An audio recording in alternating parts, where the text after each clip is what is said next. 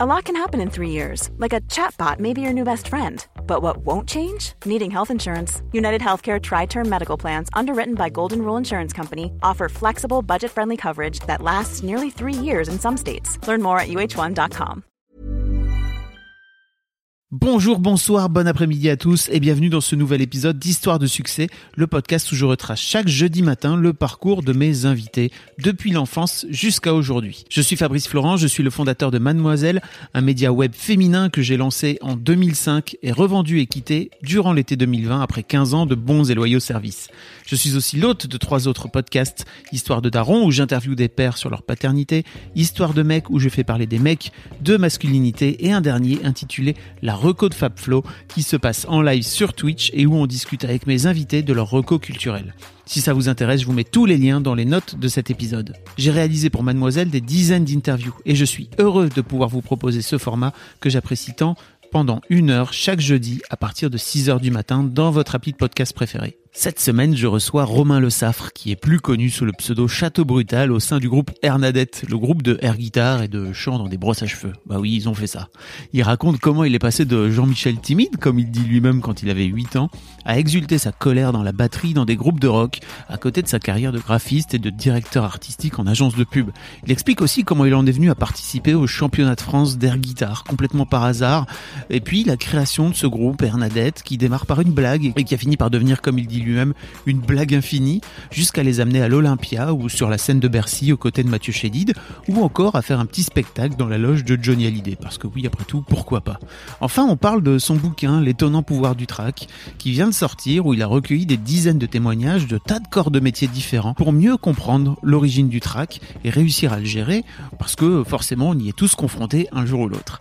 On enregistrait chez lui au milieu de sa campagne nordiste et des oies sauvages que vous entendrez peut-être, et moi de mon côté, j'espère que vous apprécierez la personnalité très brute de fonderie de Romain. Merci à vous et bonne écoute. Nous avons donc deux bernaches du Canada, donc euh, voilà, qui, qui reviennent avec le printemps, ça fait plaisir. Donc on est au beau milieu de la, de la campagne nordiste. Voilà, c'est ça. Chez Romain. et vraiment, quand vous n'avez pas l'image, mais vraiment, c'est vert. Voilà, c'est vert. C'est euh, c'est au niveau feng shui, on est pas mal. Ça fait de, de l'espace pour euh, bah, pour laisser le temps passer. Oui, parce que toi, t'es, t'as, une vie de troubadour en fait euh, à la base. Euh, non, à la base, Ah moi, oui, genre, à la base, t'es, un businessman. à la base, j'avais un, un vrai métier, comme on dit euh, dans le métier. Euh, et, et, et moi, en fait, j'ai toujours voulu faire du, du graphisme. C'était vraiment le truc. Ouais. Euh, je faisais pas de foot, de sport, de rien du tout. C'était euh, dessin, graphisme non-stop. Et puis, euh, et puis après, donc j'ai fait euh, les SAT à Roubaix. Hein, et euh, et j'ai trouvé du taf dans la minute qui suivait. euh, et, et j'ai passé des années avec un boulot, certes, pas le plus fondard du monde, mais qu'est-ce que je me suis marré en entreprise, quoi.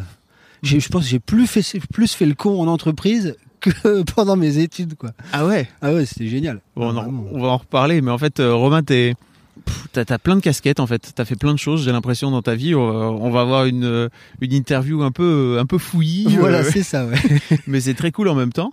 Mais t'es aussi et surtout connu parce que t'as fait partie du groupe Hernadette pendant, pendant, bah, pendant des années. Tu t'en fais toujours partie. J'ai- en fait. J'en fais, j'en fais toujours partie. euh, alors aujourd'hui, j'ai laissé un peu plus de, de, de place à la, à la scène, enfin un peu moins de place à la scène. Ouais.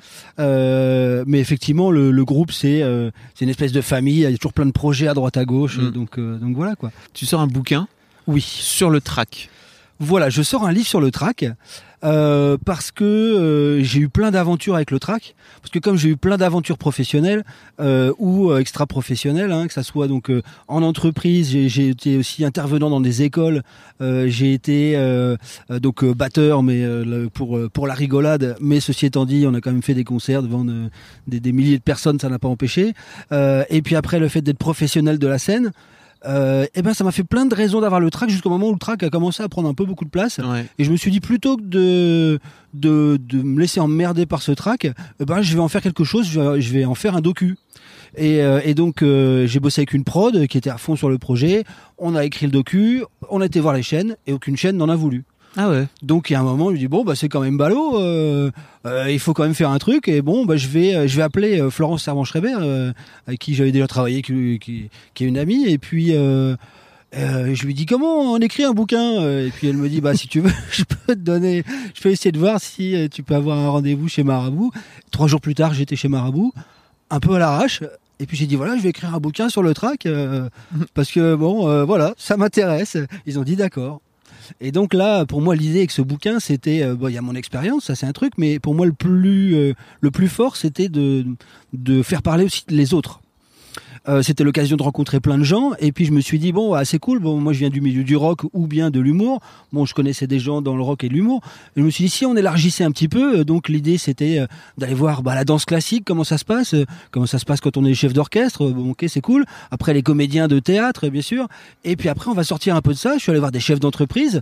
Qu'est-ce que ça fait quand tu dois parler devant euh, 500 1000 personnes après je suis allé voir des hommes politiques. Donc j'ai j'ai rencontré deux ministres enfin deux anciens ministres un petit peu ce que est-ce que le trac pouvait leur poser problème euh, et puis après les sportifs de haut niveau des champions Ouais. olympiques euh, etc euh, des avocats enfin j'ai élargi mais avec avec un commandant de bord euh, et oui quand tu transportes 200 Ah ouais. personnes dans ton avion forcément bah t'as un peu les pépettes aussi de voir comment eux ils géraient ça justement ils ont des formations évidemment pour gérer la peur le, le, le stress le trac tout ce qu'on veut et donc j'ai découvert un million de choses c'était passionnant jusqu'au moment où je me suis dit bah comment on...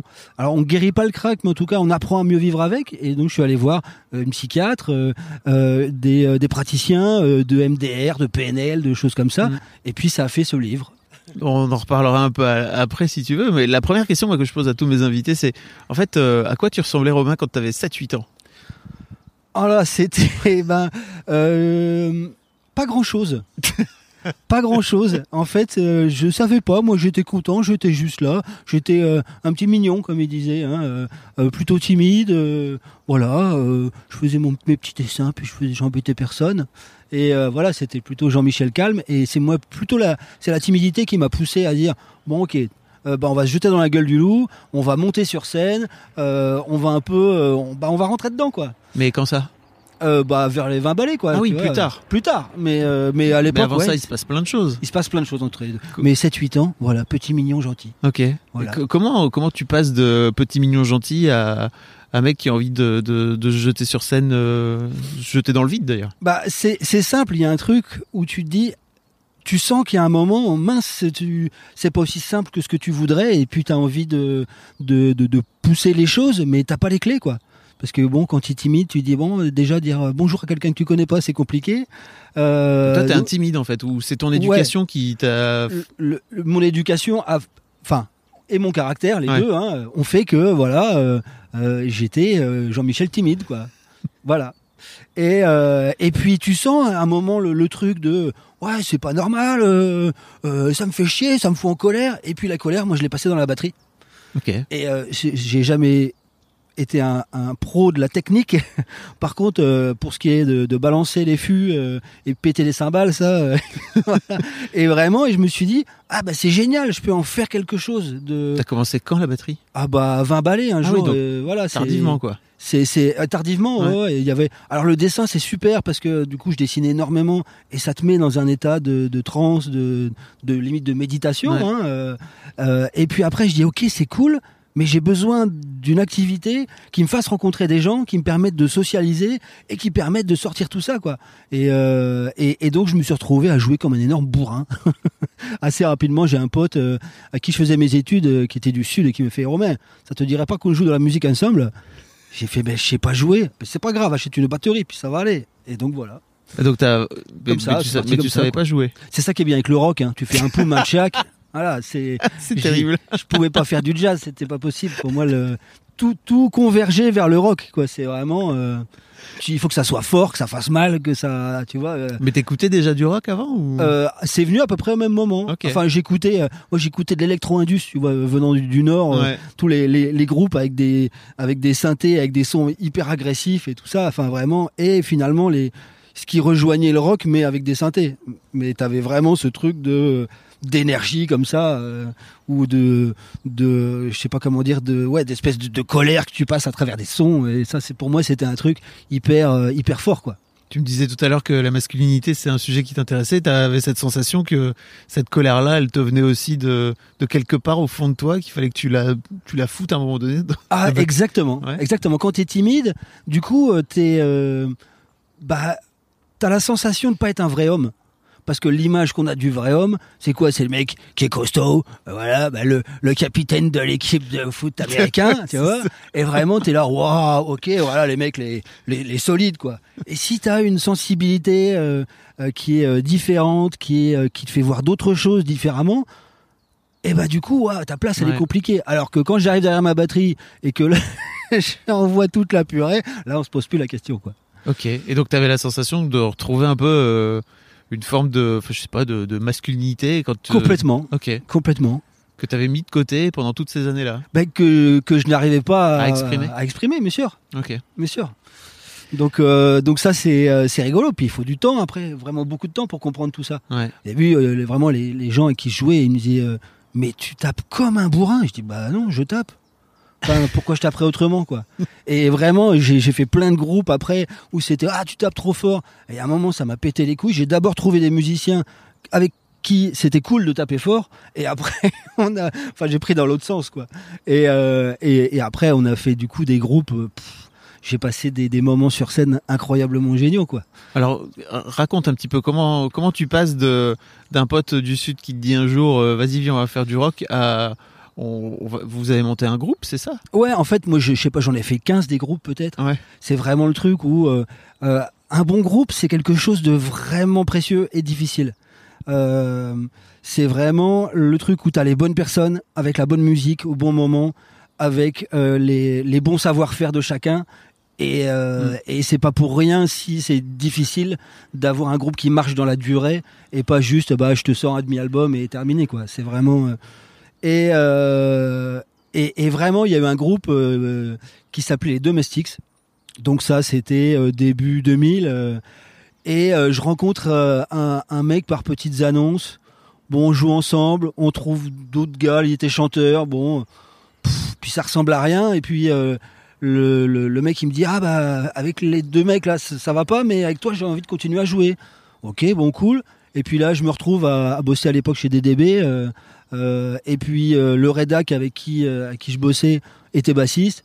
Bon bah viens, on fait un truc. Et là, c'est les, trois couillons quoi. On s'appelle toujours les connards d'ailleurs. Enfin c'est vraiment et et on s'est retrouvé au bout de 10 dates à jouer à l'aéronef devant 1000 personnes et tout. Enfin et, et printemps de Bourges et tout ça et tout a été assez magique alors qu'on était des, des, gros couillons à boire la binouse et on composait un morceau par semaine, c'était hyper simple, il y a vraiment un truc magique quoi. Et puis euh, bon après comme euh, toute histoire de groupe de rock ça a fini dans un bordel innommable. Et puis euh, et puis voilà et après j'ai refait d'autres groupes dont dont Château Brutal mm. où là c'est la quintessence de vas-y j'ai vraiment envie de, de, de, bien me marrer sur scène de pouvoir faire exactement ce que je veux. On s'est retrouvé à deux une guitare une batterie enfin guitare chant batterie. Et puis j'ai viré la moitié de mes fûts parce que bah c'était chiant à transporter à accorder à tout ça bon. Et puis vraiment droit à l'essentiel quoi. Et là on bah, pareil ça fait euh, le, groupe existe toujours hein, on a fait plus de c'est plus de, de, de 12 ans qu'on ça fait plus de 12 ans qu'on joue ensemble et on a fait un nombre de conneries et justement on a tiré parti de l'erreur de nos faiblesses pour en faire quelque chose quoi et de dire ouais on fait des pains sur scène et alors quelqu'un est mort non tout va bien donc mm. euh, on sera jamais professionnel de toute façon avec la, la musique qu'on fait c'est tellement rêche que bah, ça sera jamais grand public. Donc, faisons à fond ce qu'on a à faire. Et puis, on, a fait plein de concepts débiles de, de concerts avec euh, euh une, une, copine habillée en soubrette qui venait faire des crêpes et qui distribuait les crêpes pendant le concert. Ça a fini évidemment avec les crêpes qui volaient dans truc. Euh, ou euh, ça, on a joué sur le toit d'un bus anglais. Euh, on a joué en prison. On a, fait, on a fait plein de trucs. Et après avec des spécialités de pogo aussi, en disant bon les pogo c'est bien gentil, mais maintenant on va faire des pogo assis, puis des pogo allongés, puis des pogo, enfin tout un tas de trucs. Et c'est, Comment tu fais un pogo allongé Eh ben on, a, on avait joué, j'ai installé une plage. Et donc on jouait devant la plage et dit bon là tout le monde allongé et puis donc les gens se roulaient comme ça allongés et se passaient les uns sur les autres c'était un bordel sans nom donc voilà ce genre de conneries Et, euh, et du coup, oui, c'est plutôt devenu un groupe de de- d'entertainment, de, de performance euh, rock'n'roll Mm. plutôt que de, voilà de, de rock quoi. Et à côté de ça, tu l'as glissé, mais t'as as vécu aussi une carrière en, en agence de pub. Oui, oui. Ah, donc à la base, moi, t'es graphiste. À la base, je suis graphiste. donc le, le métier euh, euh, et que j'adore toujours, hein, j'adore ce métier. C'était de, bah, de de concevoir des visuels et puis j'en ai fait j'en ai fait pendant 15 ans. Comment t'es devenu graphiste en fait? Parce que on, s'est arrêt- on est passé de t'es timide à, à, j'ai besoin de taper sur des sur des trucs. de mettre- Entre les deux, il y avait le dessin. entre les deux, il y avait le dessin. Voilà. Et donc t'as fait des études, c'est ça pour- J'ai fait j'ai fait des études d'art graphique. Enfin, pour moi, c'était hyper clair. Enfin, dès que j'ai eu, je sais pas, 14 ans, c'est je vais faire des études d'art graphique. Point barre. Enfin, et, euh, et donc euh, voilà, j'ai trouvé du boulot assez facilement. Et puis comme je disais tout à l'heure, je me suis vraiment bien bien marré. Et le seul truc, c'est que euh, Et tu, tu voulais bosser dans la pub C'est parce que c'est un peu spécifique aussi. t'as- alors t'as je voulais bosser dans la pub, ouais, parce que euh, pour moi, j'avais du mal à envisager le graphisme culturel et tout ça. Euh, j'avais trop la pression d'avoir un CDI et de me dire, je peux me barrer, euh, prendre mon appart, avoir mon indépendance, vite, voilà. Je veux Ah. un truc. Il fallait un Je truc veux- euh, je veux du solide, concret, quoi. Ok. Et, euh, et, et donc une fois que, enfin dès que j'ai pu, j'ai fait ça en sachant que oui, j'avais pas forcément conscience que il y a le, le graphisme de- d'affiches de, cinéma, de, de ce genre de choses, de, de choses beaucoup plus pointues. Non, pour moi la pub, j'étais content de faire ça. Enfin, c'était cool, tu vois. Il y a pas de, j'avais pas de souci puisque j'ai fait euh, de la pub. Après, j'ai fait du packaging aussi, du design graphique pur, c'est-à-dire que tu dessines un logo et que tu vas aller vendre quatre lettres. Et ça, c'est vraiment passionnant, quoi. Le, juste le dessin de la lettre, le dessin de du. Bah, j'ai vraiment l'exemple du le patron qui me montre la, la première semaine où j'arrive là un pack de Danao en disant, tu vois, c'est génial. Et je le regarde, je fais, comprends pas. Et puis après, j'ai appris à regarder, quoi. Hmm. Donc c'est euh, grâce à, à ce patron-là, j'ai eu des yeux et j'ai commencé à pouvoir regarder vraiment les choses. Et là, tu as un autre niveau qui se met en place. Et, euh, et après, euh, je me suis retrouvé euh, directeur artistique et après directeur de création. Donc le directeur de création, c'est euh, celui qui dirige la créa dans la boîte. Mm. Et là, donc je manageais 25 personnes. Donc je me suis retrouvé à 32 balais à manager 25 personnes. Donc c'était un autre métier de créatif. C'était vraiment plus dans le dans le dans l'idée, le concept. Et après, tu tu fais faire et tu tu tu, tu manages des gens pour aller le plus loin te- ça possible. te quoi. plaisait ça parce que c'est quand même pas le même, c'est pas le même métier quoi. C'est pas vois. le même métier, mais j'adorais ça parce que vraiment, moi, je suis moitié. euh, euh, c'est autant créatif que autant dans l'humain. Quoi. J'ai besoin de faire avec des gens. Euh, Faire tout seul, ça m'amuse euh, beaucoup moins. Donc, euh, donc c'est pour ça que la musique c'est en groupe. C'est pour ça que euh, le- c'est pour ça que le dessin c'était finalement un peu chiant parce que le dessin c'est tout seul quoi. Donc euh, et donc manager des gens, ouais, j'ai appris plein plein de trucs aussi. J'ai eu beaucoup de chance de tomber dans une boîte euh, qui s'appelle ETO euh, euh, et euh, Sur l'île. enfin, oui, oui, dans, euh, dans le coin. dans et puis après, euh, euh, c'était moitié Lille, moitié Paris. Donc c'était aussi toujours les allers-retours à droite à gauche. Puis tu commences à être sur des budgets nationaux, puis euh, à devoir taper dedans. Donc c'était euh, c'était assez euh, assez rigolo comme aventure. Euh, et humainement, c'était une boîte qui était extraordinaire où il y a vraiment il y avait vraiment la confiance. C'était vraiment pour c'était l'entreprise libérée avant, avant l'heure, quoi. Où euh, j'avais 100% de confiance de, de la direction et tu, tu pouvais y aller, quoi. Génial, je me suis vraiment éclaté jusqu'au jusqu'au moment où j'ai trouvé que ce métier avait un petit problème pour moi de sens. Et c'est le même moment J'allais dire en fait qu'il y a vraiment une. J'ai l'impression qu'il y a vraiment un grand écart entre ta vie sur scène où t'es, euh, bah, t'as, t'as l'air d'être totalement rock et punk quoi, et puis euh, le, le métier de de de, pub, de pubard en fait, enfin bah, de pubeux. oui, mais sauf que dans ce métier-là, euh, c'était cool pour moi parce que j'étais le gros rigolo de la bande. Donc quand t'es le gros rigolo de la bande, et par exemple tu rentres le matin et tu ouvres la porte, tu fais bonjour, et tu vois que ça répond mollement. Tu dis on l'a refait et là tu ressors et puis et, et je me faisais constamment des conneries comme ça où j'arrivais en, en rendez-vous client euh, avec donc le directeur marketing de telle grosse marque machin blabla pardon. et euh, et je dis oui bonjour m'appelle Romain donc je suis le DAF de l'entreprise et puis là tu commences et puis il fait mais c'est quoi ce crétin? Et puis tu, tu pars dans des conneries Ouais. comme ça et mon jeu c'était de faire du, du stand-up en entreprise en fait euh, voilà tu jouais, tu, tu, tu jouais quoi. je jouais, oui. Hmm. C'est- plus marrant puisque, enfin, tout ça n'est pas très sérieux. Hein. Ça n'est que que des, des gens qui vendent des choses euh, et c'est ce que c'est ce que je dis maintenant sans, sans cracher il y a- dans la tu vois, soupe. il y a plein de gens qui se prennent au sérieux dans le monde de la pub et c'est Oui. pas. voilà, Oui. ça fait ça fait partie de leur.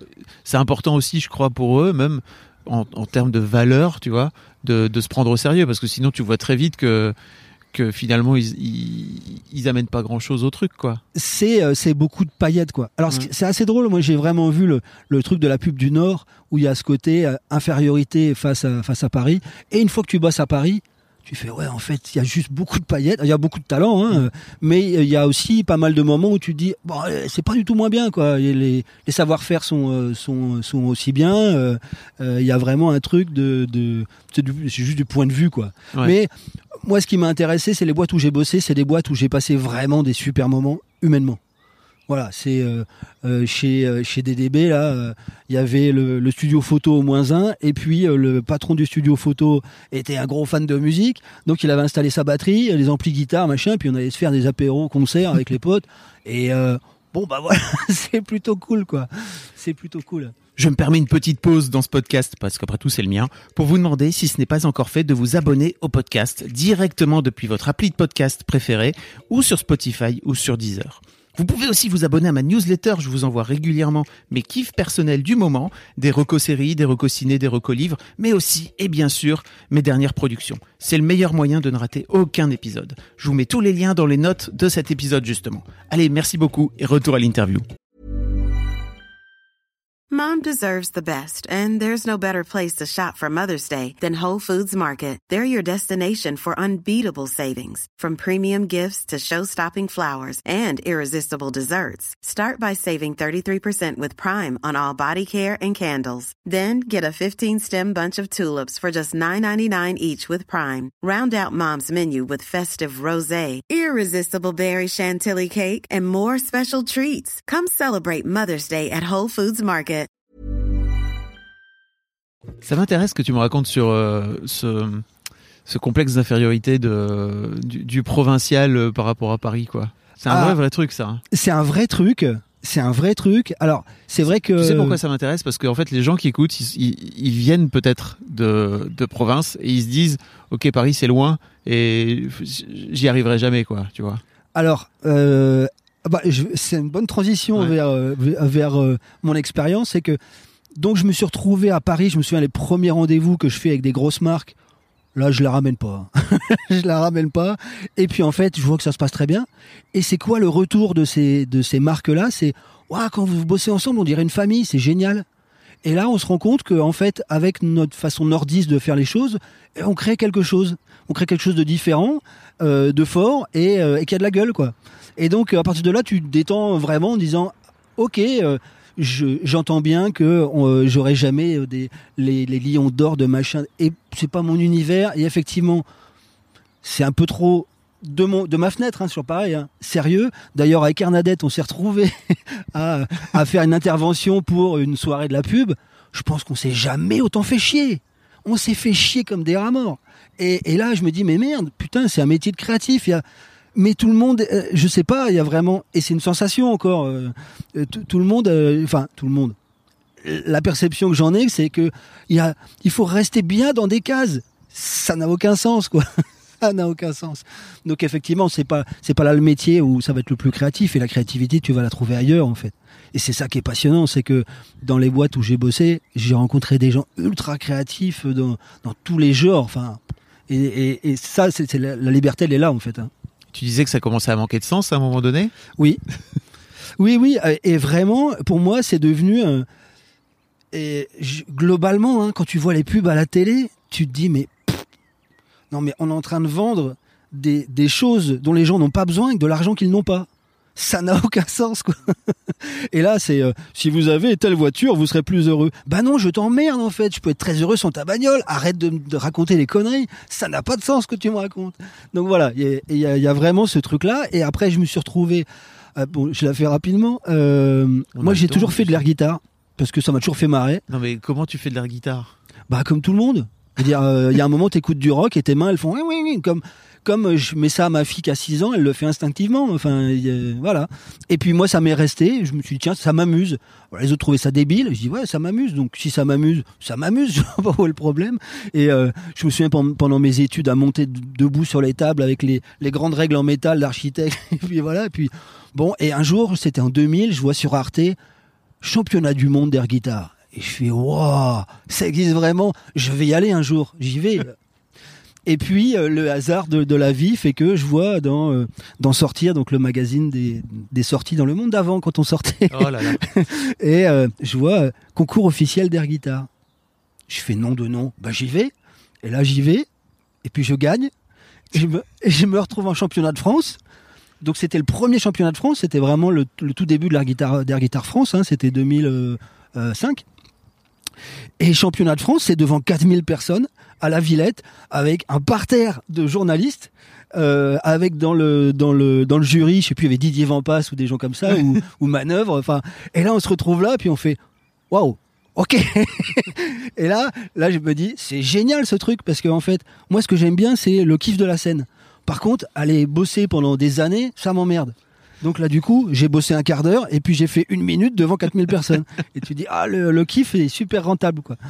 Et puis l'année d'après, j'y retourne. Et puis, euh, euh, cette année-là, je finis pas sur le podium. Je fais pep. Je suis pas venu là pour trier des lentilles. L'année prochaine, je reviens. Donc, je réussis à me requalifier. Et là, je gagne le championnat de France. Tu t'es, t'es donc champion du champion. Donc- je savais pas que t'étais champion de France d'air guitare. Donc, je me retrouve champion de France d'air guitare 2006. Alors, euh, je, je gagne une guitare. hein, c'est assez génial. Donc, ma, ma première guitare. Et, euh, et, et donc, euh, je suis ah, super et tout ça. Et puis, euh, du coup, quand tu gagnes le championnat de France, tu gagnes une place pour le championnat du monde. Donc, en 2006, je me retrouve à aller au championnat du monde d'air guitare. Où ça? Voilà. À Oulu, en Finlande.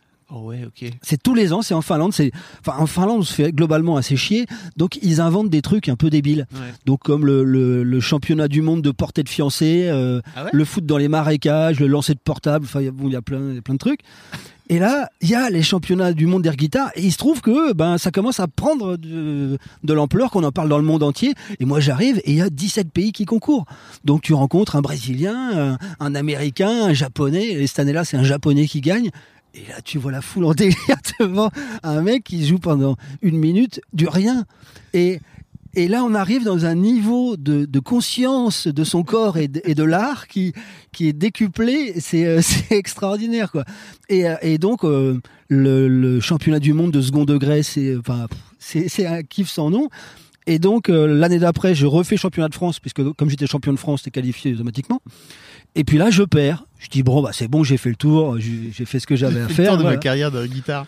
Et puis, euh, on me rappelle, euh, la, la Fédé, euh, la, la Fédé me rappelle, Fédération française d'air guitare, bien sûr.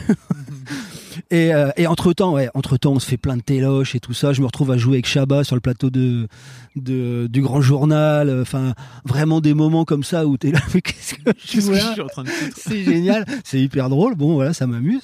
Et euh, et T'as- puis, y a- y a euh, un côté un peu putain en fait, l'air de rien, peut-être je suis un imposteur en vrai. Non? Bah oui, mais c'est tellement. Comme tu ce qui est dis. génial avec l'air guitare, Ouais. c'est que tu peux pas nier que t'es un imposteur. oui, c'est sûr. Donc c'est pas euh, quelqu'un qui chante en playback et tout ça. Tu ne peux pas le nier. Donc comme tu peux pas le nier, eh ben d'office c'est euh, c'est ok. L'imposture fait partie du jeu. Et, et c'est justement là où c'est intéressant avec cette discipline, c'est que tu dois donner beaucoup plus qu'un vrai guitariste. Parce qu'après, quand tu regardes Jimmy Page qui fait son oui. solo, il fait son doigt, il bouge presque pas pour faire bien les notes. Sinon, ça marche pas. Bon, à part euh, Pete Townsend qui fait ses moulinets, etc. Mais, mais sinon, en vrai, c'est pas très visuel. Et, euh, et, et donc, faut tout exagérer, faut s'impliquer physiquement. Finalement, c'est de la danse. Ouais. Et, et, et d'ailleurs, euh, étant un grand danseur, c'est dans- Hernadette, pour des raisons diverses et variées, on s'est retrouvé parce que c'était vrai aussi, hein, mais artiste chorégraphique, donc danseur. Donc, voilà. Très bien. Donc, donc voilà. Euh, Et c'était c'était assez drôle. Enfin pour moi c'est le, le paradoxe. Quand on avait des, des chorégraphes, je disais bon t'as déjà fait danser un tronc d'arbre, allez bon courage. et puis voilà quoi. Et, euh, et, effectivement tu te dis ah on arrive à un niveau de débilité qui est génial. Oh, oh là, si je pouvais continuer là-dedans. euh. Mais pour moi à l'époque euh, j'avais déjà fait plein de groupes de musique, le printemps de Bourges tout ça, et j'avais bien vu qu'il fallait tout laisser tomber à 2000% pour avoir une infime chance que ça marche. Donc pour moi, j'avais, c'était de la déconnade, de la rigolade, le- les week-ends, les vacances, etc., les RTT, mais pas, pas le quotidien, quoi. Et euh, il s'est trouvé que euh, on a fait euh, la Fédération française d'air guitare a organisé Toujours elle. oui, je- toujours, a organisé, trouvé, c'était tenu par Donana. Et évi- évidemment, l'air guitare, c'est un- plutôt un truc de mec. On va comprendre pourquoi, je ne sais pas. Et, euh, Parce et- que le rock est un truc de mec. Oui, mais pourquoi le rock est un truc de mec? Ah oui, ça. C'est- Mais on revient toujours. Oui. euh, et euh, pourquoi il y a beaucoup plus de genre de femmes bassistes que de femmes guitaristes Mm. Euh, Bref. Grande question au demeurant, ça n'est pas le sujet. et, donc, euh, la fédération trouve qu'il y a trop de mecs et dit bah tiens, on va organiser un championnat de France de brosse à cheveux. Donc de playback dans, un, une brosse à cheveux. Et elle invite quand même quelques quelques le, le- le fleuron d'Air Guitar France. Donc on m'invite et je me retrouve là à faire chanter dans une brosse à cheveux et tout. C'est un gros kiff aussi. hein. et puis c'est là où je rencontre en fait la base des Hernadette. Et, euh, et finalement, euh, il y, a, il y a un moment, ça commence à, à prendre forme et il y a Scotch Brit hein, Ouais. qui se retrouve sur le, le Morning Café.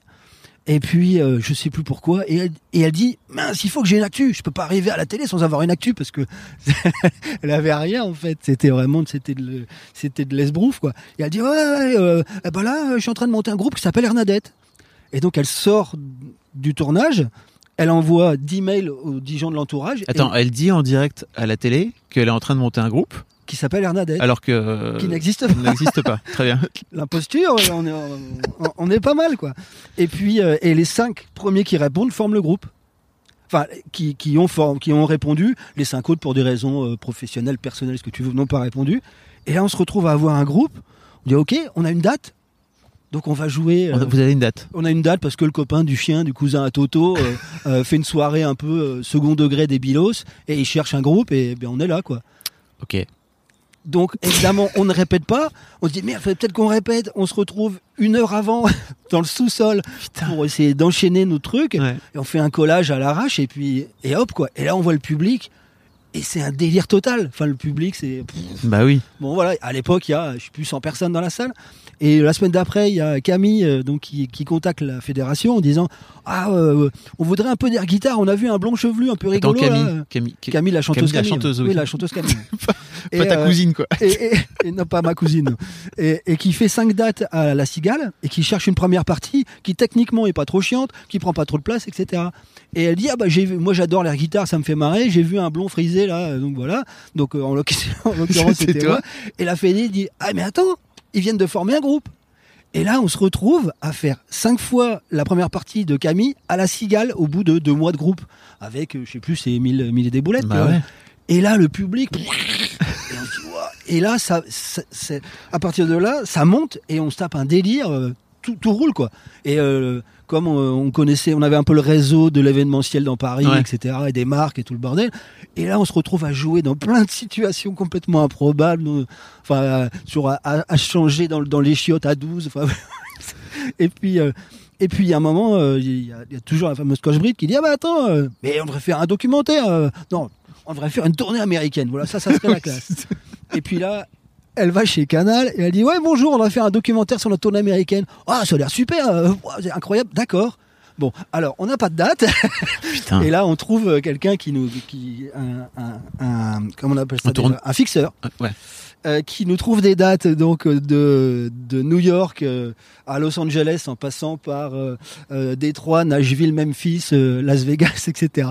Et on s'est fait une tournée américaine Et, et un film, et un film. en passant. Oui, que euh, que tu peux euh, voir d'ailleurs toujours. hein, euh. Et, et là, c'est c'est un délire parce que tu arrives à New York et puis euh, bah, tu joues sur scène et les gens ils regardent et puis, et puis ça prend. Ouais. Et puis à chaque fois qu'on joue, bah, ça prend quoi. Et, euh, et là, tu dis ok, ça marche. Et le dernier soir, on joue au Standard Hotel à Los Angeles. Je sais. Mais en fait, c'est le truc, c'est que c'est tellement universel ce que vous, ce que vous faites avec Hernadette, c'est qu'en fait vous montez juste sur scène C'est ça. et en fait euh, vous, comme tu dis, vous dansez. Donc en Alors, alors, en fait, au début, on a quand même eu beaucoup de critiques. Mais de critiques un peu euh, genre euh, ah ben c'est nul. Bah ouais c'est nul, on sait bien, c'est une brosse à cheveux. On est d'accord. enfin, tu- on se fout déjà de notre gueule. Tu peux en rajouter une couche, mais c'est déjà fait quoi. Mm. T'arrives après la guerre quoi. Et euh, et puis euh, ça c'était au début. Quand on faisait juste, on collait des morceaux et puis voilà. Et une fois qu'il y a eu des montages sons avec des vannes et que il y a quelqu'un qui a dit mais vous feriez pas une comédie musicale? Et là on a fait une comédie musicale et du coup on s'est dit qui on verrait bien euh, pour la mise en scène? Bah Pef ouais vas-y euh, chiche on l'appelle et le mec dit ouais quoi Mm. donc on se retrouve avec Pef qui fait la, la, la mise en scène. Euh, parce que oui, entre les deux, je finis mon histoire de tournée américaine. Pardon. On finit la tournée américaine et euh, le, la, on arrive la veille. Et puis la veille, il y en a qui vont boire un coup. Et eh, mais on dirait pas M là-bas. euh. Mais si, je suis sûr. Attends, je crois qu'on a un copain en commun. Et là, bonjour, vous, seriez, vous seriez pas Mathieu Chédid? Ah si, si, complètement. Donc, rencontrer M au fin fond de Los Angeles, faut quand même déjà le Oui, faire. Et puis ah ben euh, il a enregistré pour Johnny à l'époque. Enfin bref euh, voilà. Et puis euh, et, et on dit bah ah bah demain on joue en standard hôtel. ah bah ça tombe bien, je suis à Château Marmont, c'est juste en face, je passe. Et là il passe avec toute la clique, avec Yo Delis, le- le- tous les musicos et tout ça. Il voit le show et il fait mais c'est génial votre truc. Je vous rappelle. Ok. Trois mois plus tard, alors je fais trois dates à Bercy, ça vous dirait d'ouvrir? Et là, on se retrouve avec Julian Lennon, non, euh, euh, Sean Lennon, Bernadette et M. Et, après, on se retrouve avec M. Il dit Ah, bah, venez sur scène avec moi. Donc, on répète un morceau où je me retrouve, enfin, d'ailleurs, c'est dans le, DVD. hein, Il y a Mathieu Chédid en face de moi, 15 000 personnes, et puis je fais de l'air guitare pendant que lui fait le vrai solo. Et là, tu fais Ok, normal, quoi. Quand est-ce que cette blague s'arrête? Voilà, c'est vraiment ça. C'est tu te dis, waouh, c'est la, la blague infinie, il y a, sans limite, il y a aucune limite quoi. Et puis euh, et, et donc euh, après il nous fait rencontrer Johnny. donc donc on se retrouve à faire un show dans la loge de Johnny, tu vois. Non, mais pas et vrai. puis euh, il est là, ouais, Château Brutal, mais vraiment, je sais pas où vous les vous les trouvez vos noms. Enfin, et bon, ok, donc t'es là, et puis tu croises, tu vois, Lenny Kravitz, machin, tout ça, dans le, enfin, c'est hyper drôle, quoi. Et tout ça parce qu'encore une fois, il y a un moment dans ta vie où tu décides de faire une minute de rien. C'est vraiment ça Mhm. qui est génial. On est, on est deux dans le groupe, il y, a, il y a quatre comédiens, et il y en avait un autre qui était comme moi en CDI, qui était directeur marketing. Donc voilà, très drôle. Et, euh, et lui s'est retrouvé à participer à un concours parce que le pote qui devait le faire a une crise d'appendicite, donc il, il a été parce que pour le remplacer quoi. Et, et ça a changé sa vie, c'est quand même euh, c'est quand même hyper drôle.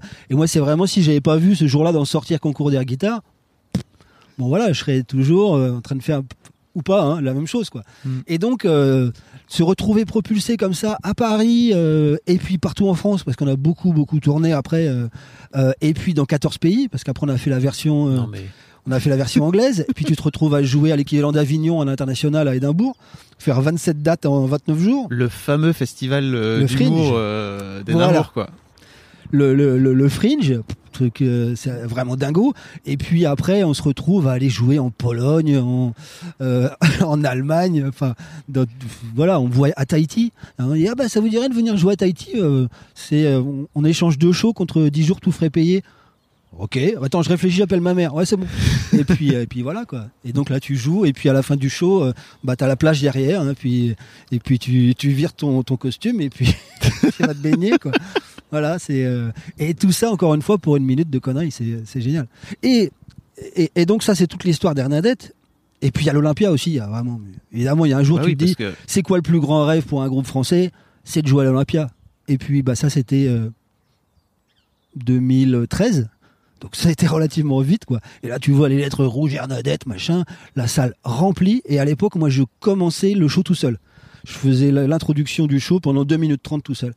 Et là j'entends le vraiment le les, le public où ça commence vraiment à gronder là et je rentre et vraiment la sensation à chaque fois que je reparle ça me fait pareil jusque de- au bout de mes doigts de pied jusqu'au au bout de mes cheveux ça fait et là t'es là Wouah et tu te prends une tartine dans la gueule ça c'est incroyable et bizarrement j'ai pas du tout eu le trac pour cette date par exemple pour moi c'était vraiment la date comme à la maison à la cool euh. donc, euh, donc, donc voilà c'est vraiment euh, l'Olympia c'est vraiment le, plus grand souvenir de tous. Ça, c'était génial. Et puis, on avait invité bah, Mathieu Chédid, qui est venu faire une petite apparition pour rigoler avec nous. On a eu le Palmacho, Stéphane Plaza, qui est venu faire une connerie. Voilà, il n'y a, pas de limite à la connerie, quoi. c'est ça qui est génial. Et après, euh, bah, pareil, il y a un pote qui m'appelle. Ah, bah, tiens, je fais des reportages pour euh, Planète, ça te dirait de bosser avec moi? Ouais, d'accord. Puis, je me retrouve à être euh, reporter. après, je fais un show, puis y a un mec qui vient me voir, on dit Ah, bah, je suis réalisateur, tu voudrais jouer dans mon film? Je fais un truc un peu sur les années 80 avec ta dégaine, rouflaquette et compagnie, ça m'intéresse. Et puis là, je dis Ouais, ouais, ouais, d'accord. Je me rends compte que c'est un film ciné, que c'est pas du tout. euh, Ah, du et que je vais me retrouver à jouer avec, euh, avec Gilles Lelouch et Guillaume Canet. Et donc j'ai ma scène avec Gilles Lelouch. Je fais bon, je ne dois pas dire que je suis pas comédien.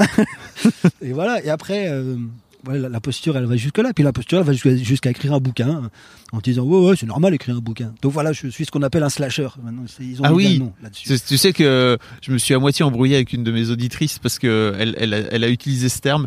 Et D'accord. d'abord, je lui ai dit non, mais en fait, ça me saoule parce que pour moi, c'est c'est vraiment un truc, un terme qui est venu de la, de la Startup Nation. Et après, on a fait un, un live sur Twitch, tu vois, où elle m'a expliqué qu'en fait, pourquoi c'était important pour elle. Parce que Mm. jusque-là, dans ces, bah, d'ailleurs, euh, je vous le mettrai dans les liens, comme ça, les gens, tu sais, ils peuvent, euh, ils peuvent aller voir. Euh, on a toute une discussion. Elle m'explique que c'est important pour elle parce que jusque-là, comme elle est bonne dans plein de choses, mais pas experte dans un truc, en fait, dans les boulots, les gens lui disent non, mais désolé, en fait, t'es pas, enfin, ça marche pas. En fait, c'est quoi ta spécialité? C'est quoi ton truc C'est alors, C'est un drame de l'époque. C'est vrai. Et, et c'est, ils ont trouvé un autre nom qui s'appelle multipotentiel. Ah oui, oui. En fait, slasher et multipotentiel, ça m'emmerde. ça m'emmerde parce que c'est juste, c'est ce que j'avais dit chez Marabout, je me refuse rien.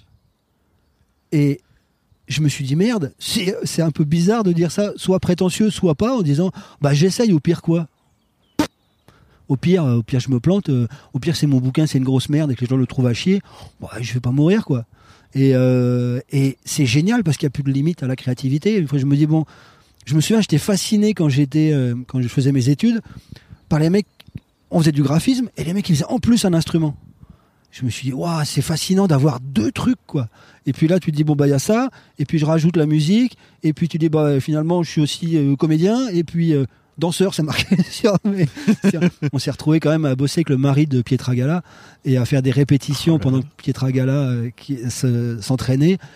Et, pareil tu arrives à des niveaux de la fameuse, le fameux moment où euh, dans, le- dans le spectacle Bernadette, il y a, on reprend, on s'en bat les couilles, on s'en bat les couilles.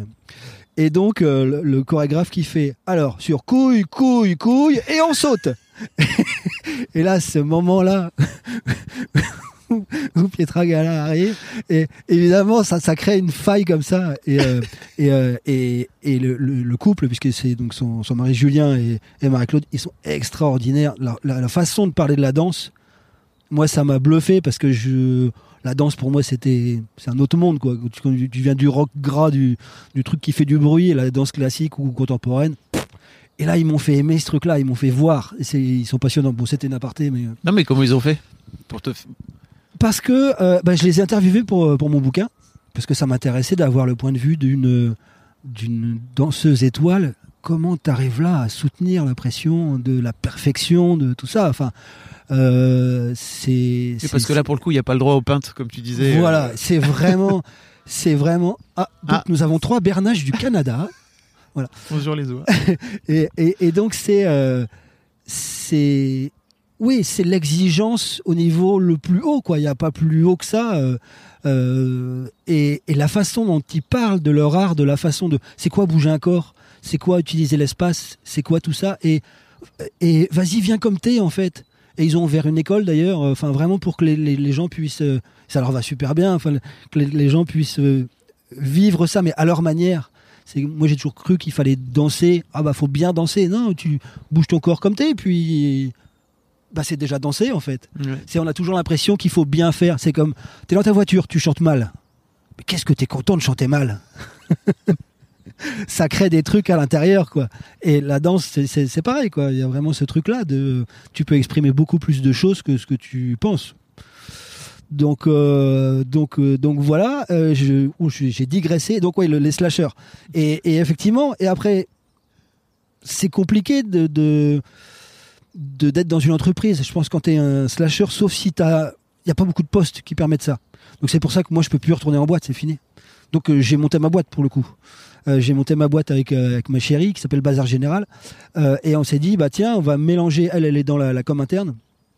On va mélanger nos savoir-faire l'entreprise plus la déconne et on va faire de la déconne en entreprise et euh, donc on était en train de monter les statuts en, en mars 2020 donc euh, on avait le, le carnet de commandes qui était plein jusque juillet bon bah, voilà donc je me suis Parce retrouvé que pour le coup, euh, c'était de l'événementiel dans les boîtes, c'est ça Enfin, C'est ça. la- c'est alors j'aime pas trop ce mot-là bon non, mais, ou, mais- ou du, des séminaires. Enfin, c'est Oui, ça, non, vous organisez des séminaires. en fait soit les teufs Ok. Ah, et, et parce qu'organiser une teuf c'est c'est un travail. hein. Et, et surtout, bah quand les, ça fait 10 ans qu'ils organisent la teuf, euh, Bon, ils, ils ont plus d'idées. Oui. Alors, et les couillons, vous avez pas des idées un peu, euh, un peu plus, un peu, un peu pointues là? Et du coup, on faisait vraiment de la teuf sur mesure, adaptée euh, vraiment à, à une thématique euh, qu'on crée avec le- les, les- les gens de la boîte pour faire vraiment des choses où c'est pas la teuf euh, qu'on balance, c'est la teuf de la boîte. Et ça, c'est vraiment, c'est, Ouais, ça, ça change tout quoi. Et, et, et oui, de le fait de retourner dans l'entreprise quand même, de devoir être sérieux pendant un certain temps, euh, c'est un exercice qui n'était pas forcément facile, mais c'est passionnant de voir. Moi, ce qui m'a vraiment fait kiffer, c'est de, on a fait des concours d'éloquence. Donc, euh, on forme des gens. Là, il y avait une thématique. euh, Enfin, il y avait une euh, Comment ça, vous avez fait des concours de- vous- sur, en vous avez- entreprise. Vous avez créé des concours d'éloquence? Oui, mais pas, pas avec. Non, mais en boîte, c'est ça? Dans Ouais. les boîtes, ok. Oui. Donc en fait l'idée c'est par exemple on nous appelle en disant voilà j'ai 200 euh, c'est plutôt les techniciens des ingénieurs donc c'est pas ils sont pas très forts en prise de parole en public est-ce que vous pouvez faire un concours de pitch? Donc voilà pour qu'ils puissent raconter leur métier aux clients de façon le plus euh, la plus claire et la plus euh, sexy et qu'ils prennent du plaisir à le faire euh, Mhm. au passage si on peut et donc là on se retrouve à organiser ça 200 200 personnes et euh, et là, moi, je me retrouve avec, une- avec une équipe et je sens que personne n'a envie de monter sur scène. Et, et que ça va être compliqué. Et donc, je, je devais en faire monter, on avait plusieurs équipes, hein, et je devais en faire monter deux sur scène. Et, euh, et il dit, ah non, non, mais je peux pas, je peux pas. Je dis, attends, je vais te dire un truc. Tu vas te faire un cadeau. Combien d'occasions dans ta vie t'auras de monter sur scène avec des gens qui sont dans la même merde que toi, qui connaissent très bien et qui, qui, qui vont te soutenir parce qu'ils se disent, oh putain, heureusement que je suis pas Ouais. et on va bosser. Et tu vas voir, quand tu vas faire rire les gens, ce que ça fait. Et là, le mec est monté. Il était comme ça, hein, je suis là avec mes petits doigts, genre la peur. Et euh, il a super bien restitué ce qu'on avait bossé. Les blancs, le rythme. Le stand-up, c'est vraiment une histoire de rythme. Ouais. C'est euh, c'est vrai que si tu prends n'importe qui qui raconte la, la, la- la vanne de les vannes de, de, de Foresti sur les jouets en bois, etc. No fucking wait, c'est pas marrant. Ouais, c'est le rythme, l'interprétation. Et le mec a mis des blonds au moment magique. Il avait ce qu'on appelle la zone, quoi. Et tout a, tout a glissé et il a fait rire, rire, rire, rire. Il est sorti de scène, il a fait Waouh, mais putain, c'est incroyable! et, et voilà, moi, c'est pour Je moi. devenir c'est- stand-upper. Ouais, bah, en tout cas, moi, ça m'a vraiment. Je me suis dit, ok, je sais pourquoi je fais ce métier. Mm. Et, et d'ailleurs, on parlait de sens tout à l'heure. Je reviens. Ouais. Euh, en sortant de la pub et en commençant à faire rire les gens avec Arnadette. À la base, Arnadette, c'était censé être plutôt un truc de un faux groupe, euh, un peu déconne, mais pas spécialement de l'humour. Et assez rapidement, ça a glissé dans l'humour. Ah, vous avez rajouté des vannes dans Voilà. le spectacle, etc. Parce que c'est qu'une bande son en fait. Vous n'avez pas de C'est micro. qu'une bande son. Voilà. Oui, oui, Pour les gens qui ont jamais vu. pour Voilà, il y, en a un qui a un micro qui est là pour présenter, et en fait, on ne joue qu'en euh, qu'en playback, euh, qu'en mime, quand on appelle ça des mimes 2.0, hein, et si possible rock'n'roll où t'en prends plein la gueule. C'est comme le seul spectacle où t'avais Slipknot et les musclés dans, le- dans la même bande son. quoi. Donc, euh, donc voilà, l'idée c'est de taper large et de prendre autant de plaisir à faire un gros, un gros Metallica qui tâche qu'un Lara Fabian où t'as toute la salle qui chante Je t'aime. Et là, tu fais non, mais. pff. Et donc, tu es obligé de au 3 millième degré, sinon tu, tu peux pas adhérer euh, à ça, quoi. Et les gens qui étaient dans le public se disent Ah putain, ils sont cons comme des gros cons, et je comprends leur connerie. et il y a, il y a un moment où Ah bah, c'est la culture pop, donc je connais les sons, Mm. j'arrive à choper les trucs. Enfin.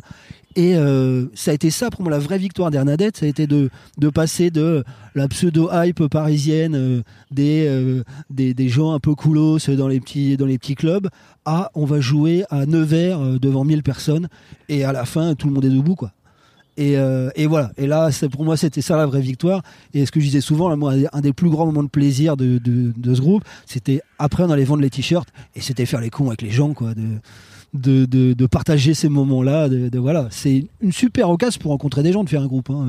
Bah oui, c'est sûr. Donc, euh, donc voilà. Et, euh, et donc j'ai tout, j'ai tout mélangé. Là. Et bon, bref, et bazar général, c'était vraiment cool de, de, de pouvoir faire ça. euh, euh, bon, avant, euh, avant la crise. Avant la crise. donc voilà, donc tout s'est écroulé. Et puis, euh, et, et puis c'est pas, c'est pas grave. C'est, j'ai le temps de finir mon bouquin comme ça. Voilà. Voilà. Pour revenir à ce bouquin justement.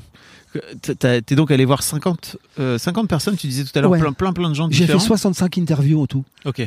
Voilà, je sais pas pourquoi. J'avais, j'avais envie.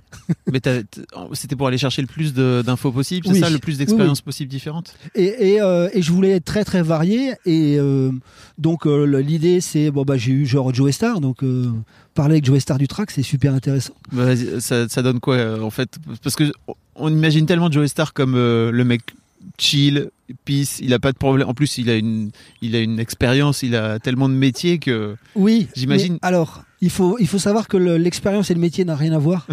et que j'ai eu des gens qui m'ont dit ben avant ça allait et puis avec le temps je me suis vraiment mis à flipper de plus en plus. Et, euh, Ouais, parce qu'il y a- il y a un côté, euh, tu t'as pas vraiment conscience de ce que tu es en train de faire. Voilà. Et Et, puis- et, euh, et le track, c'est ce que je raconte dans le bouquin, c'est à la carte. C'est-à-dire que chacun le vit très différemment et il n'y a aucune règle. C'est-à-dire que tu peux, euh, tu peux traquer euh, au début de ta carrière et pas à la fin. Et inversement, j'ai eu Alain Bernard, le champion, Ouais, euh, de champion de natation. natation, euh, qui a eu, il m'a dit très précisément, euh, j'ai eu le track de 21 ans à 23 ans et de 27 à 32 et au milieu pas. Euh, pff, donc voilà, il n'y a, pas de règle. Et, et- et pour moi, l'idée, c'était d'essayer de comprendre ça. On allait interviewer Laurie, par exemple, ou euh, j'en parlais, euh, Pietra Gala, ou, ou Fovoto. Et aussi, bah tiens, si on a interviewé Nicolas Patra, chanteur d'Ultra Vomit, donc il joue au Hellfest, euh, et de voir un peu ce que ça fait, d'aller d'aller avoir un champion de, de snowboard, d'aller avoir donc un, un commandant de bord, un urgentiste de haute montagne.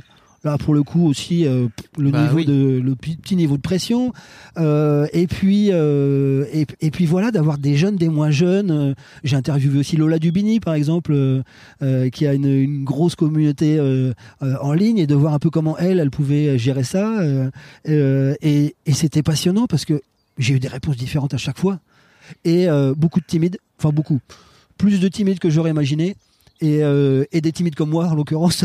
Des faux timides. euh, des ouais des, timides anciens qui se timides. sont un peu. ou comme euh, voilà Louis Chédid qui dit ouais moi j'étais timide et tout ça. Et puis bah la guitare ça m'a vachement aidé. Et euh, et il y en a plein qui, qui, qui disent ça. Et, euh, et après effectivement un mec comme Joe Star il est pas timide et euh, mais euh, bon il dit bon voilà moi j'ai quand même la picole euh, ça ça détend quoi Mm. il, il, il, se- il se cache pas. J'imagine que pour Joey Star, c'est pas pareil de, de faire NTM qu'il fait depuis des années et des années, et puis un jour il se retrouve. genre, au- au- il a fait du théâtre. Oui, alors c'est exactement ça. C'est il est c'est super intéressant parce que j'ai regardé dans l'interview et au bout de trois minutes, trois minutes, hein, il me raconte voilà bah moi avec NTM, ouais, je suis dans mon je suis dans mon jus, tout va bien. Et puis euh, un jour je dis je vais faire du théâtre. Il dit si à mon âge on peut pas se foutre en danger, qu'est-ce qu'on fout quoi? Donc le mec il est réglo avec ça. hein, c'est Ouais. euh, et euh, il se retrouve à faire donc éloquence à l'Assemblée, à être tout seul, sans musique, avec un texte sérieux, devant un public assis, qui est pas du tout son public d'habitude. Donc là, le mec il se met tous les niveaux dans le rouge pour bien flipper quoi. Et il dit bon, je la ramenais pas hein, avant la première. Ouais. Et, et- et il raconte qu'il sort comme ça de, de, de, de- de scène. Et après, eh ben, il craque, il pleure, quoi. Et au bout de trois minutes, il, il raconte ça. Et là, je me dis, ça fait plaisir d'avoir un mec comme ça, qui raconte ça, qui assume les émotions, etc. Aussi simplement que ça, parce que parce que c'est pas facile. C'est ce que j'explique aussi dans mon bouquin. Moi, j'étais vachement content de voir à quel point les gens se sont livrés honnêtement euh, à- de leurs émotions. Euh, on parlait de leurs émotions aussi simplement parce qu'en fait, on n'en parle pas beaucoup des émotions. Ça d'une manière générale. D'une manière générale. Et, Ouais, ouais. et du track encore moins, je pense. Du track encore moins. Alors, c'est l'exemple que je prends à chaque fois. Il y a un côté, c'est pas très glam. C'est pas très. Exactement. C'est pas très glam parce que c'est beaucoup caca, pipi, vomi. Hein, euh, on parle quand même de, de traces marron au fond de la culotte. Hein, euh, euh, c'est vraiment la. Je veux dire, les chiottes dans les salles de concert, c'est un truc quoi.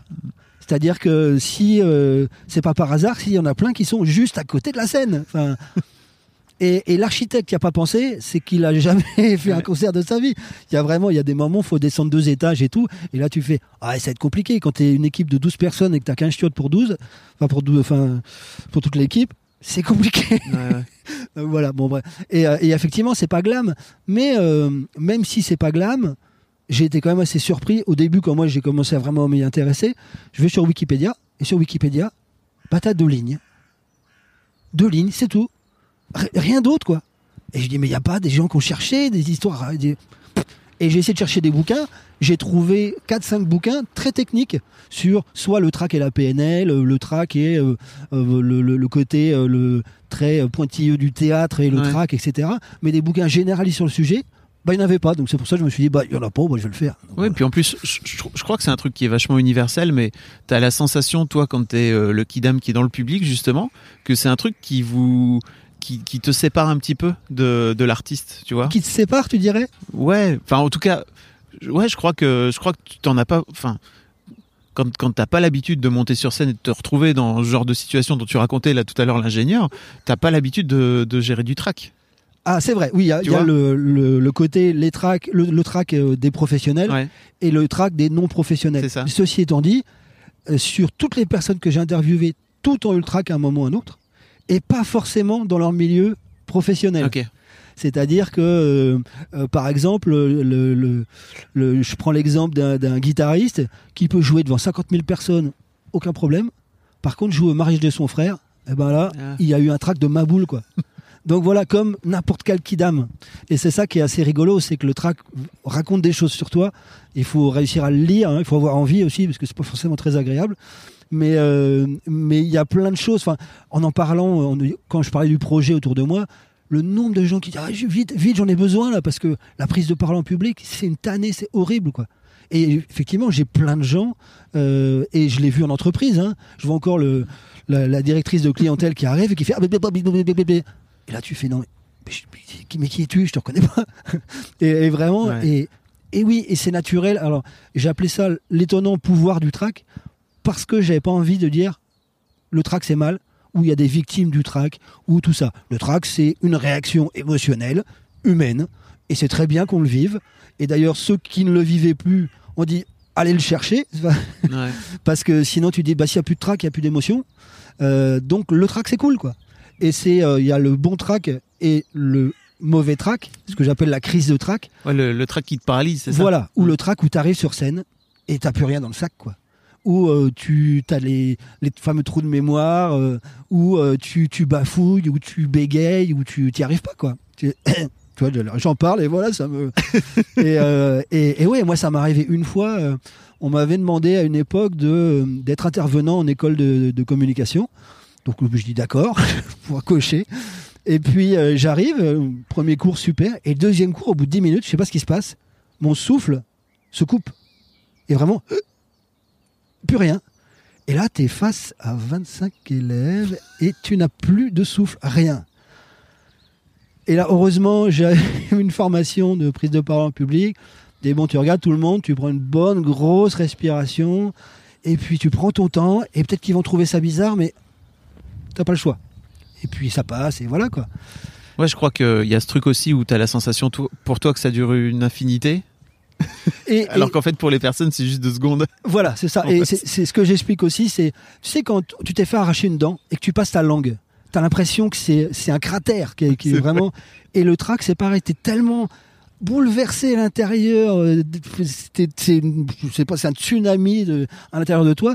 À l'intérieur, on ne voit que dalle. Moi, quand je dis j'avais le trac sur scène avec Bernadette, les gens ils disent mais j'ai jamais rien vu de rien, rien, impossible. T'avais encore le track quand t'étais sur scène ou avant de monter sur scène Parce que. Les deux. Ok, Les deux. Et c'est vraiment pour ça que ça a commencé à poser problème. Je vais te raconter la, ma pire, ma pire histoire de track. C'était euh, donc Édimbourg. On se retrouve. euh, J'avais 40 balais, l'année de mes 40 ans, enfin même le mois de mes 40 ans. Et puis euh, je me retrouve. bon, on a 27 dates à faire. Par rapport à d'habitude, la scène elle est plutôt plus petite. Euh, Il n'y a pas beaucoup de matos technique parce que tout ça coûte très cher et tout ça. C'est des petites salles avec personne qui nous connaît dans la salle. Et le premier jour, j'arrive, et là c'était un peu l'usine, c'est-à-dire qu'à 17h on arrivait, on s'installait, 19h on jouait, 19h32, des- hop, dehors. Ouais. Et puis, euh, normal, tout va bien, 17h j'arrive, je fais, oh, j'ai envie de pisser là. J'ai pissé un coup, bon, je rebois une bière, ah bien, j'ai encore envie de pisser. Et là, je me retrouve à. Ça, ça s'arrête pas, quoi. Et j'arrive sur scène, et le track fait que c'est comme, comme quand t'as bu à peu près deux pintes, mais comme tu discutes et que c'est intéressant, t'as pas eu le temps d'aller pisser. Et là, tu commences, c'est quand même vraiment compliqué à gérer. Et je me trouve avec ça pendant une heure.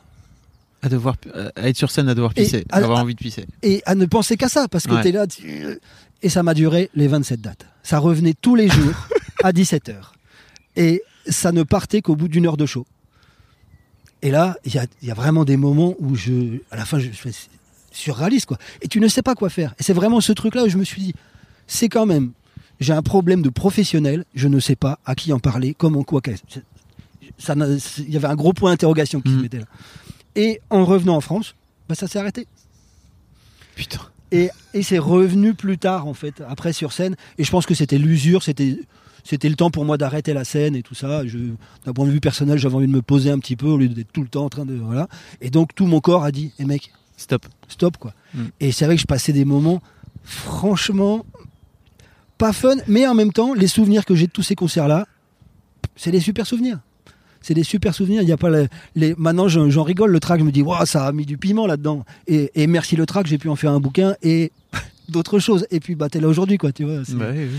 donc, euh, donc finalement, c'est ça aussi. Il y a vraiment ce truc de, de, de, de résilience en te disant, bon, euh, quand il tombe un truc, comment. Et puis, c'est que du track. Hein. c'est pas, euh, c'est pas la fin du monde non plus, quoi. Et, euh, et j'ai eu ça aussi à la batterie. Où c'était, ça, c'était génial. Où les baguettes, j'arrivais plus à fermer. Oui. J'arrivais plus à fermer ma main et ma baguette glissait. Et donc là, je me retrouve présélection au printemps de Bourges. On me dit putain, on a bossé comme des chiens, on est là, c'est cool. Et puis euh, là, je joue et puis je vois ma baguette qui glisse de ma main, mais je peux rien faire.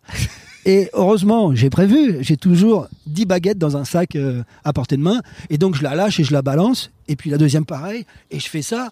Et puis là, je vire ma veste et compagnie, je vire ma chemise. Je commence vraiment à y aller en mode vénère. Et là, qu'est-ce qu'il voit dans le public? Il, voit un mec qui s'éclate et qui fait le show. Point barre. Il y a personne qui peut penser que je suis là en train de galérer des ouf, quoi. Donc, euh, donc voilà. Ça, et puis, euh, et puis on fait le show euh, à Bourges et ça se passe super bien. Donc il y a aussi ce truc-là dans tous les témoignages que j'ai eus. Il y a des points de trac qui arrivent à des moments. Ça te tombe dessus, tu sais pas. Puis c'est comme ça, quoi. Faut, faut apprendre à les gérer, quoi. Ouais, à le gérer et à l'écouter et à l'accepter. Le premier truc, c'est l'accepter. Mm. C'est moi, c'est ce que j'ai compris en faisant notamment de la méditation. C'est euh, si tu l'acceptes pas, tu peux pas te battre contre le trac. Il va toujours t'avoir. Tu peux pas te battre contre tes émotions, elles vont toujours être plus fortes. Ouais. Donc le seul truc de dire, voilà, je passe un moment désagréable, c'est normal. Donc c'est, j'ai, euh, interviewé une psychiatre qui s'appelle Stéphanie Ayuso, qui a écrit euh, trois livres, même plus d'ailleurs, sur les émotions, ce qui est vraiment passionnante. Et elle me racontait comment ça marche une émotion. La vie naturelle d'une émotion, c'est, euh, t'es un homme préhistorique, tu vois un tigre à dents de sabre, ou un gros surmulot, enfin bon, et puis t'as peur, et ta peur, elle dure 2 minutes, 2 minutes 30. Le temps que tu eu cette émotion, tu es déjà parti à l'autre bout de la savane et tout va bien, quoi. Donc, une émotion dure 2 minutes 30. Comment ça se fait que nous, gros couillons, on se fait des émotions qui durent des années de peur, de machin, de ceci, cela? C'est parce que on dit, ah non, bah non, peur, euh, bah non, t'as pas besoin d'avoir peur. Ça... Et donc, on t'apprend pas à vivre ton émotion complètement. Parce qu'il faut dire aussi que le pic, il n'est pas du tout agréable. Donc, en général, on a tendance à couper l'émotion. Et comme on la coupe, eh ben, elle fait pas son travail. Du coup, elle reste dans un coin. Voilà, c'est vraiment tout ce truc-là. De... Et donc, si on accepte qu'on va avoir une émotion franchement désagréable, c'est beaucoup plus facile à vivre. Et vraiment, quand j'étais sur scène et que j'avais vraiment des, moments de, tension où j'étais pas bien, je me dis, mec, accepte, laisse, laisse passer. Et puis, effectivement, ça avait tendance vraiment à s'alléger en laissant passer le truc. euh, comme, euh, comme dirait euh, Tété, il avait fait une, belle image dans, l'interview que j'avais fait avec lui, c'est comme euh, dans les arts martiaux, tu joues la force de l'autre, l'autre qui vient vers toi, et hop, tu continues son mouvement et tu le fous par terre au passage, quoi. Et c'est vraiment le- la, la même chose, quoi. T'accompagnes, euh, t'accompagnes ça. T'accompagnes l'émotion. Voilà. Mais c'est du travail. Bah, t'as Oui. médité et tout, quoi. Oui, euh, moi, je j'ai fait la méditation, la cohérence cardiaque. Euh, Je sais pas ce que c'est. Alors, la cohérence cardiaque, c'est- c'est c'est un truc qui commence à se développer tout doucement et qui est vraiment très intéressant. C'est que, en gros, tu vas apprendre à euh, ton cœur à respirer à un rythme particulier. Donc, il y a une appli, hein, par exemple, qui s'appelle Respirelax et qui te permet de baisser ton stress parce que tu, quand on est stressé, la, la respiration s'accélère. Donc, comme elle s'accélère, tout ton corps est en train de dire Oh, le, le cœur s'accélère, c'est qu'on a peur, on a peur, on a peur Et là, tout commence à flipper, tout se met en route. Et si tu arrives à descendre ta respiration, enfin, à ralentir ta respiration, tu ralentis les mouvements de ton cœur, donc il n'y a plus de signaux de peur, de ceci, cela. Donc, du coup, tout se détend en toi. Et donc, en gros, euh, c'est parce que la- respiration, c'est la seule chose sur laquelle tu peux avoir un impact. Tu peux pas dire à, ton estomac digère mieux ou tout ça. Oui, ça c'est sûr. Voilà. Donc, euh, et, et donc, si tu fais ça tous les jours, tu t'en fais euh, trois séances de six minutes, t'apprends à ton corps à mieux gérer tes émotions, à mieux les appréhender, parce que tu te protèges en apprenant à ton corps à respirer convenablement. Et on se rend compte qu'il y a un problème de respiration. Enfin, je me, je me suis rendu compte Ouais, personnel Universel et universel Ouais. de respiration ou avec nos vies. Enfin, on n'a pas été conçu pour ce qu'on fait, quoi. On a été conçu pour faire euh, euh, homme chasser, euh, homme faire enfant, et puis Oui, et, tout. et- et c'est tout, quoi. Et pas euh, euh, homme devoir gérer 372 mails dans la journée, et puis etc., etc. Donc forcément qu'il y a un moment, on est toujours en train de, Ouais. de- de courir après le souffle. Bah, je connaissais pas la cohérence cardiaque, tu vois. Respire voilà, relax, tu dis, c'est ça? Respire relax. Et euh, bah, je t'invite à aller regarder les, les, les choses là-dessus. Alors c'est marrant, je regardais hier, euh, euh, donc euh, pendant le confinement, je me suis mis à la guitare. Je me suis dit tiens voilà, il faut quand même que je m'y mette un jour. Finally. Finally, exactement. Il m'a fallu du temps pour apprendre à apprendre. Et donc je suis, je suis tombé sur un tuto de, de grade de, de professionnel de la guitare qui expliquait son track. Justement. Ah, Et il parlait aussi de cohérence cardiaque, de méditation, enfin vraiment les, les, les- les grandes choses que je peux aborder. Et c'est vrai que ces, ces trucs-là, la cohérence cardiaque, c'est fantastique, c'est vraiment fantastique. Et euh, tu peux même le faire en état d'urgence. euh, merde, je passe de, dans 30 minutes, ouais. tu te mets ça, ça te fait baisser vraiment d'un cran. Eh ben, merci pour le tips. Voilà, puis, merci Romain en fait, hein, vraiment. euh, je sais pas combien de temps ça dure. oh, là, je- ça fait une heure qu'on parle. ça fait une heure, mais Tu vois, une ça- grande babelle. qu'est-ce- Mais non, mais- grande babelle. Alors pour les gens qui ne savent pas, c'est une expression d'une heure. Voilà. ça veut Une dire que grande tu parles. gamelle. Ça veut dire que tu parles beaucoup. Voilà, c'est ça. Euh, merci beaucoup Romain. Je mettrai tous les liens pour euh, te suivre euh, sur sur les internets, etc., etc. Et puis le lien vers vers ton bouquin aussi. Eh dans les ben- notes du podcast. Comme ça, les- je crois qu'il y a plein de gens qui ont que ça que ça va pouvoir aider. Oui, alors j'ai écrit ce bouquin de façon volontairement pour tout le monde, pas très technique, avec des vannes dedans. euh, On se marre bien, je raconte mon histoire au début pour bien que ça mette à l'aise tout le monde sur. euh, oui, ben on va parler de, de petits trains du caca, hein, voilà.